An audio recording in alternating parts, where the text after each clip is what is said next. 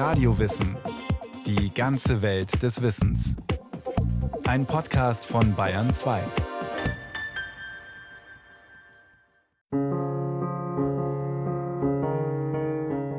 Die DDR im Jahr 1977. Da gibt es auf einmal dieses Buch. Ein Buch, über das alle sprechen, das sich rasend schnell verkauft, das jeder gelesen haben muss. Maxi Wander, Guten Morgen, du Schöne. Protokolle nach Tonband. Verlag der Morgen, Ostberlin 1977. Der unerwartete Bestseller besteht aus 19 Texten, 19 Gesprächsprotokolle. Frauen, die über ihr Leben sprechen, über die Liebe, die Arbeit, die Familie, über Politik und Sex, über ihre Träume und Ängste. 19 DDR-Frauen mit veränderten Namen, sehr offen und anscheinend recht ungefiltert. Schnell bildet sich ein regelrechter Kult um dieses Buch und um seine todkranke Autorin. Eine dieser Frauen, die sich selbst wiedererkannte, eine Leipzigerin, Kunstdozentin, ähm, die als Lena im Buch auftaucht, die wurde sehr schnell auch von den Leipziger Kollegen damals erkannt und das hat sie dann veranlasst, kurz nach dem Tode Maxi Wanders Lesungen ihres Briefwechsels mit Maxi Wander in Leipzig durchzuführen. Birgit Dahlke, Literaturwissenschaftlerin. Die hat erzählt, dass sie, als sie diese Briefe in Leipzig las, dass da junge Leute auf sie zukamen und ihre Hand anfassen wollten, weil das war die Hand, die Maxi Wander berührt hat. So weit ging das. Es war ein sozusagen Affekt, ähm, Nähebedürfnis, wenn man sich erkannt fühlt. Also das Bedürfnis, Maxi Wander nah zu sein, dieser Frau, die diese Gespräche geführt hat. Als Maxi Wander die erste Fanpost bekommt, ist sie bereits schwer erkrankt. Diagnose Krebs. Es ist der 16. Juli des Jahres 1977. Da hat Maxi Wander noch vier Monate zu leben. Vier Monate, in denen sie zumindest noch eine Ahnung davon bekommen wird, wie wichtig ihr erstes und einziges Buch für viele Menschen werden würde wie außergewöhnlich das ist, was sie geschrieben hat. In ihr Tagebuch notiert sie Fred bringt mir ein paar Briefe von Lesern meines Buches. Menschen, die mich nie gesehen haben und die ich vielleicht nie sehen werde. Eine 34-jährige Ökonomin schreibt, Sie haben mir sehr geholfen. Sie haben vieles ausgesprochen, was ich oft gedacht habe und kaum zu denken wagte. Ein junger Ingenieur schreibt mir aus Dresden, Ihr Buch ist das wichtigste und ehrlichste Buch, das ich in den letzten Jahren gelesen habe. Bei 19 Porträts ist natürlich für jeden Menschen, jede Leserin irgendetwas dabei, wo sie sich wiedererkennen oder dagegen artikulieren, wo sie sich auseinandersetzen mit dem eigenen.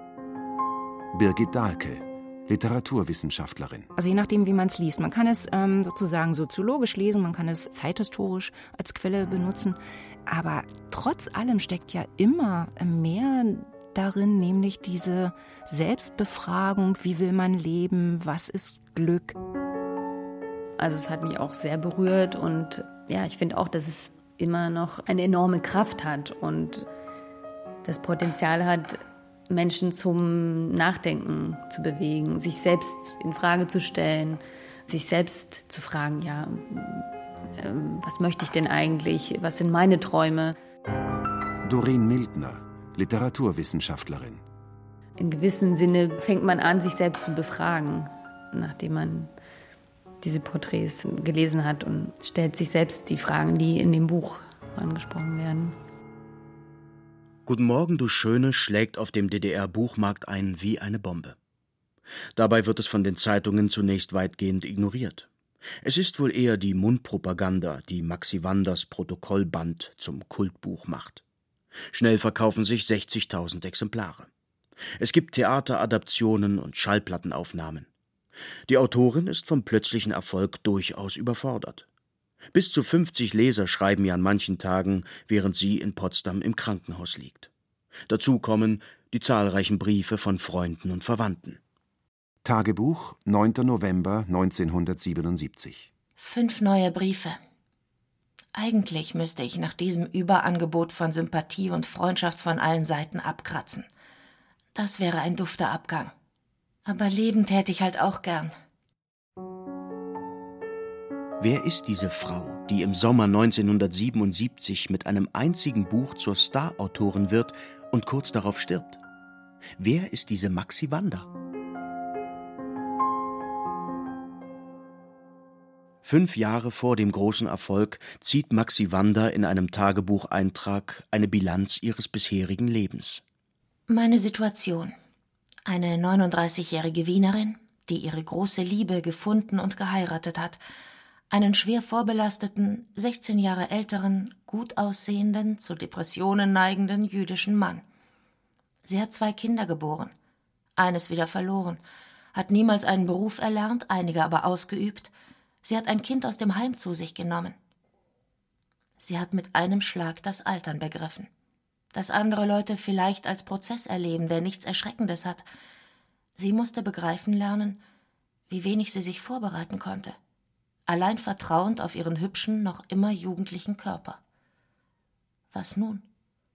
Ja, was nun? Maxi Wander wird am 3. Januar 1933 in Wien geboren. Allerdings heißt sie da noch nicht Maxi und auch noch nicht Wanda. Geboren ist sie als Elfriede Brunner. Maxi nennt sie sich erst später. Und Wanda heißt sie, nachdem sie 1956 Fred Wander heiratet, einen jüdischen Schriftsteller einen KZ-Überlebenden, wie ihre eigenen Eltern überzeugter Kommunist. Also sie kam aus Wien, aus einer kommunistischen Familie, heiratet einen Kommunisten, ging mit dem in den Osten, weil der im Wiener Vorstadttheater also nicht mehr unbehindert arbeiten konnte, kam 58, 1958 dadurch in die DDR und hat einen hochinteressanten fremden Blick behalten. Fred Wander kennt die DDR da schon gut.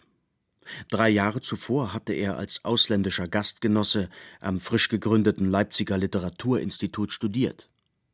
1956 heiraten Fred und Maxi Wander. 1957 wird ihre Tochter Kitty geboren. Dass die junge österreichische Familie dann schließlich in der DDR landet, hat nicht nur politische Gründe. Natürlich macht der immer noch präsente Antisemitismus in Wien Fred Wander zu schaffen, und natürlich ist die DDR auch eine Hoffnung auf ein besseres Deutschland, ein antifaschistisches und sozialistisches. Aber vor allem verkauft Fred Wander ein Buchmanuskript nach Leipzig und bekommt sofort den Vertrag für das nächste. Also ziehen Fred und Maxi Wander eben in die DDR.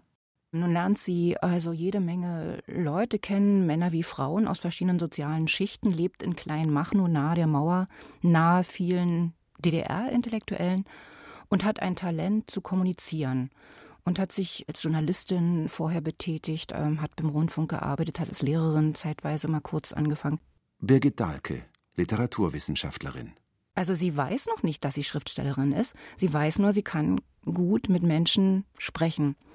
Und sie ist sehr neugierig. Die Wanders haben oft Gäste. Viele DDR-Intellektuelle kommen zu Besuch nach Kleinmachnow, darunter Schriftstellerinnen Christa Wolf, Gerdi Tetzner, mit denen sich Maxi Wander anfreundet. Sie selbst schreibt auch Kurzgeschichten über Frauen. Und Maxi Wander reist. Zusammen mit ihrem Mann fährt sie nach Frankreich, in die Provence und mehrmals nach Paris. Sie lernt fotografieren, veröffentlicht zusammen mit ihrem Mann einen Bildband. Als ausländische Kommunisten genießen die Wanders anders als die meisten DDR-Bürger, Reisefreiheit. Was für ein Privileg. Wenige Kilometer von der Mauer entfernt. Sie hat ja durch das sehr nahe Leben mit den Leuten in Kleinmachnow, denke ich, sehr genau erfasst, was es bedeutet, wenn sie von ihren Reisen erzählt. Oder wenn sie es auch nicht macht, aber die wissen alle, dass sie jederzeit nach Wien oder Paris oder sonst wohin kann. In ihren Tagebüchern und Briefen findet man ja auch Spuren davon und ich nehme das ernst, was da drin zu finden ist. Trotzdem lebt sich Maxi Wander ganz gut ein in der DDR. Trotz gelegentlichen Zweifeln am real existierenden Sozialismus und trotz kleinerer und größerer persönlicher Krisen. Dann, am 6. Mai 1968, stürzt Maxi Wanders Tochter Kitty beim Spielen in eine ungesicherte Baugrube. Sie verletzt sich schwer Lungenquetschung. Am nächsten Morgen um 8 Uhr stirbt Kitty im Krankenhaus. Tagebuch 22. September 1968 Wir dachten, sie sei unsterblich. Menschen leben eigentlich immer in diesem blinden Glauben, unsterblich zu sein. 25. September 1968. Und ich wusste doch, ich musste doch wissen, dass sie hingehen würde. Wusste ich wirklich nicht, dass es so gefährlich war? Nein. Ich kalkulierte aber kleinere Verletzungen ein. So eine Mutter bin ich. 6. Juni 1969. Ich glaube auch manchmal, morgen erwachst du und dann wirst du zu Kitty sagen, so ein Unsinn. Weißt du, was ich geträumt habe? Du wärst gestorben und wir haben dich in eine Grube gelegt. So ein Unsinn, als ob uns so etwas geschehen könnte. Die Gedanken, die um Kitty kreisen, sind schwer und nutzlos. Ich werde sie nicht mehr aufschreiben. 1972, vier Jahre nach Kittys Tod, beginnt eine wichtige Selbstfindungsphase für Maxi Wander. Sie nimmt an einer Gruppentherapie teil und schreibt an einem autobiografischen Roman, den sie nie fertigstellen wird. 1974 beginnt sie, Interviews mit Frauen in ihrem Umfeld zu führen, die Basis für ihr gefeiertes Protokollbuch Guten Morgen, du Schöne.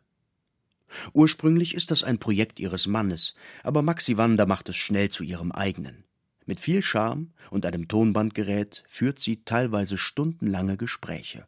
Sie hat mal gesagt, sie hört gerne zu.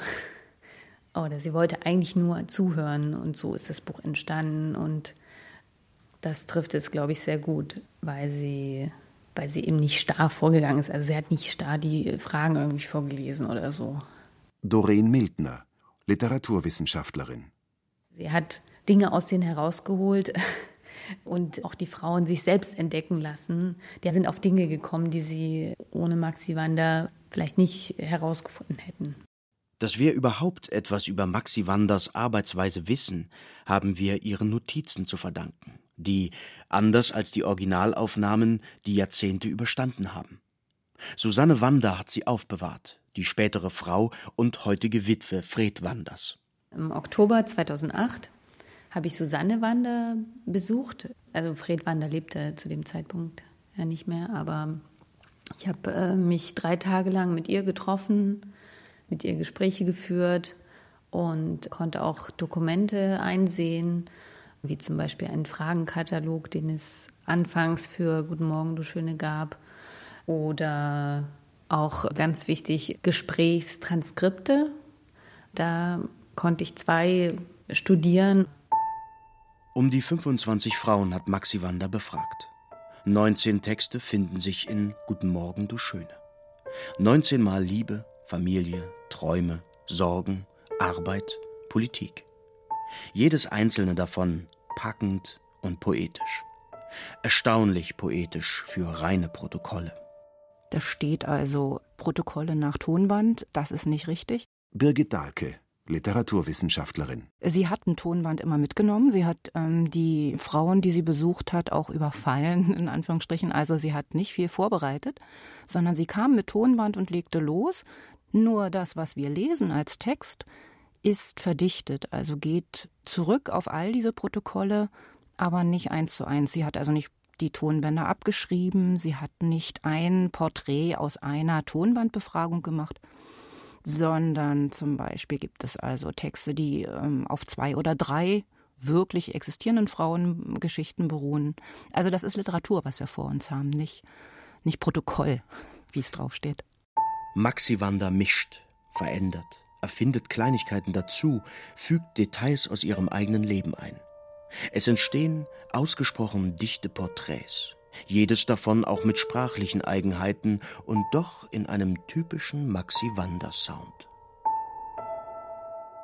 Ruth, 22, Serviererin. Ein Kind, ledig. Jetzt ist dieser Chilene da. Schon eine Woche. Mit dem Kopf habe ich überhaupt nichts gegen ihn. Im Gegenteil, er ist einfach gut.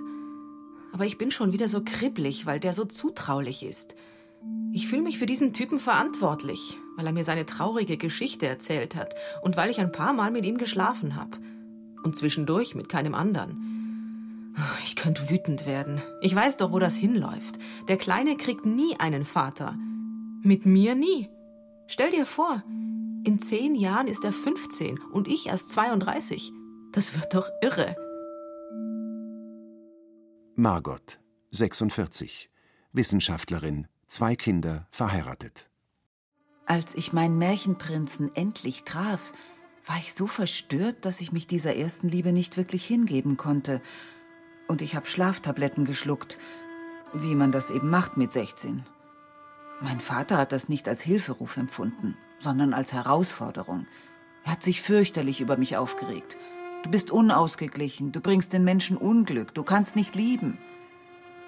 Dem jungen Mann sind dann beide Beine abgefahren worden. Er lag im Krankenhaus und schrieb so nette, tapfere Briefe. Da kam mir die fürchterliche Erkenntnis, dass mein Vater recht hatte und dass mir wirklich nichts an dem Mann lag. Ich kannte ihn ja gar nicht. Ich kannte nur mein Fantasiebild. Als Guten Morgen, du Schöne schließlich erscheint, ist die Begeisterung bei den Lesern groß. Bei den porträtierten Frauen dagegen ruft das Buch gemischte Gefühle hervor. Es gibt drei Frauen, die konkret sich wiedererkannten, dann doch in Teilen der Texte. Und da gibt es Briefe, wo sie sich zum Teil beschweren, also dass sie sich falsch verstanden fühlen, dass sie doch viel politischer gesprochen hätten. Und jetzt hat Maxi Wander doch ähm, mit ihrem Interesse auf ganz private Verhaltensweisen doch die politische Person ähm, sozusagen zu klein geschrieben und so. Das ist interessant. Also da kann man schon einen Arbeitsprozess sehen. An der Geschichte der Ruth, da hatte Maxi Wander, eine Bekannte aus ihrer Gruppentherapie, hat sie etwas, was sie gesagt hat, hat sie dann der Ruth untergejubelt.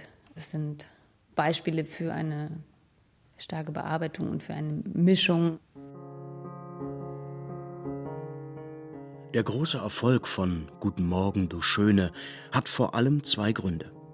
Die unbestreitbare Qualität des Buches, aber auch die scheinbare Authentizität. Ein von der Autorin durchaus beabsichtigtes Missverständnis, das sie ursprünglich noch stärker befeuern wollte. Ich habe herausgefunden, dass Maxi Wander eigentlich auch einen ganz anderen Untertitel geplant hatte. Sie wollte das Buch Guten Morgen, du Schöne Geständnisse auf Tonband nennen. Wahrscheinlich gibt es noch einen weiteren Grund für die Begeisterung, die Maxi Wanders Buch in der DDR auslöst. Es werden darin Themen angesprochen, die in der Öffentlichkeit eigentlich kaum diskutiert werden können. Unzufriedenheit mit dem Leben in der DDR, mit der Arbeit, mit den Geschlechterverhältnissen. Für die DDR in den 70er Jahren ist das ganz typisch. In Büchern erlaubt, was sonst nicht gesagt werden kann. Literatur als Gegenöffentlichkeit. Also es gibt in den 70er Jahren nachweislich Sachbücher und Protokoll, Befragungsbücher über zum Beispiel Familien mit behinderten Kindern oder über schwule Paare, die wirklich etwas diskursfähig machten, dadurch, dass sie dann als Buch unter die Leute kamen. Das ist so eine Art Rückkopplungseffekt. Wenn etwas zwischen Buchdeckeln steht, dann ist es ja öffentlich diskutierbar.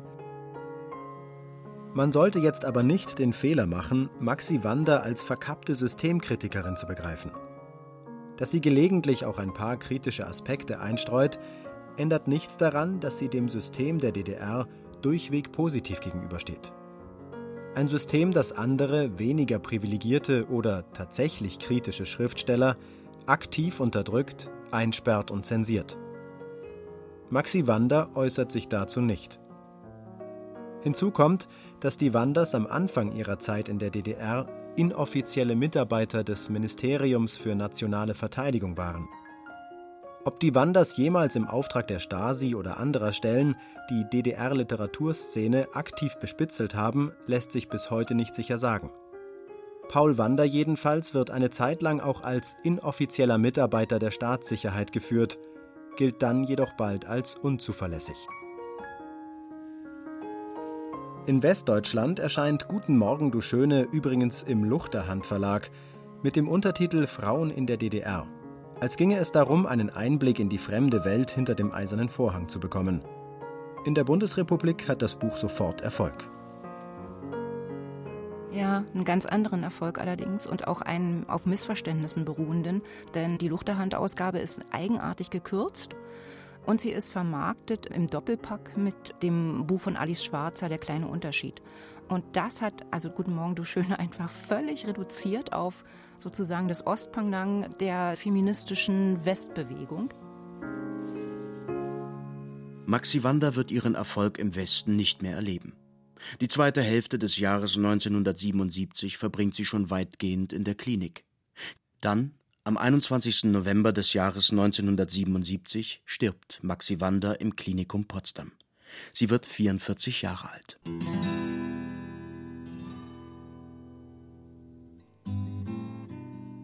Der Maxi-Wander-Kult dagegen hat gerade erst begonnen. Es gibt Bühnenfassungen, Lesungen, eine Hörspielaufnahme. Fred Wander packt Maxis Tagebücher und Briefe zusammen, flieht in ein neues Haus auf dem Land in Mecklenburg, breitet sein Material aus und beginnt zu kollagieren. Es entsteht ein Tagebuch und Briefbuch mit dem Titel Leben wäre eine prima Alternative. Auch dieses Buch ist sofort ein Riesenerfolg. 1990, da lebt Fred Wander längst wieder in Wien, stellt er noch einen weiteren Band zusammen. Und noch immer interessieren sich erstaunlich viele Leser für das Leben Maxi Wanders. Natürlich haben viele Menschen versucht, herauszufinden, wer die realen Frauen hinter den Protokollen waren, wen es wirklich so gab, wer zusammengemischt wurde aus mehreren Interviews. Welche Figur im Buch auf dem Protokoll der realen Susanne Wander beruht, der späteren Frau Fred Wanders. Vor allem aber, welches das eine Porträt ist, das Maxi Wander angeblich einfach erfunden hat. Doreen Mildner.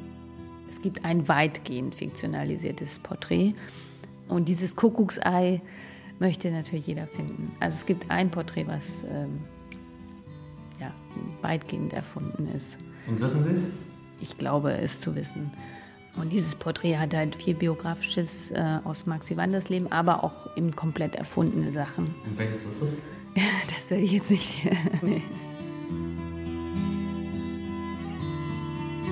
Vielleicht ist es ja das Porträt von Erika, 43, die beim Rundfunk arbeitet und nachts schreibt. Das wäre jedenfalls unser Tipp. Und vielleicht könnte man das ja auch ganz genau rausfinden, das Kuckucksei finden, das Mysterium aufdecken, wenn man das wirklich möchte. Aber wäre das nicht auch ein klein wenig schade?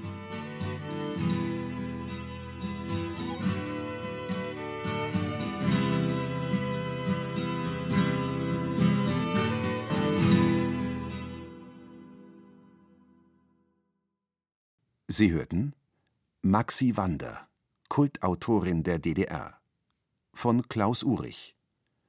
Es sprachen Genia Lacher, Caroline Ebner, Rahel Comtes, Anna Greiter, Katja Schild und Peter Veit.